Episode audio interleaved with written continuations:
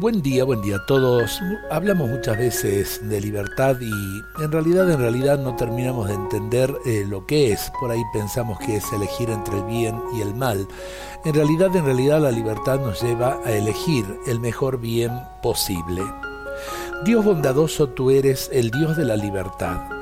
Yo siento con frecuencia cómo giro sobre mí mismo y cómo me mantengo en mí mismo. En todo lo que hago me pregunto si es también suficientemente bueno o qué es lo que me brinda. Planifico todo lo que quiero hacer hoy. Cuando rezo agradezco al detalle de miles de cosas que convienen. Me podría abandonar con gusto a la oración, estar solo ante ti y percibir tu presencia. Pero mi ego, mi yo, que refiere todo a sí mismo, que juzga todo, que con todo lo que hace quiere obtener algo, incluso en la oración, siempre se siente molesto. Libérame de la esclavitud de mi ego.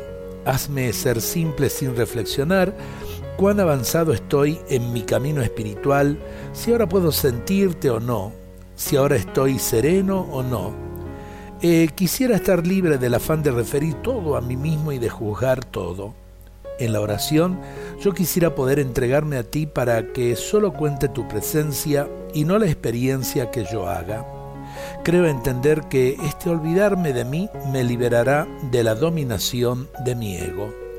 Ojalá que lo entendamos, ojalá que lo vivamos y especialmente le pedimos a Dios la gracia de la libertad frente al prójimo, frente a nuestros seres queridos.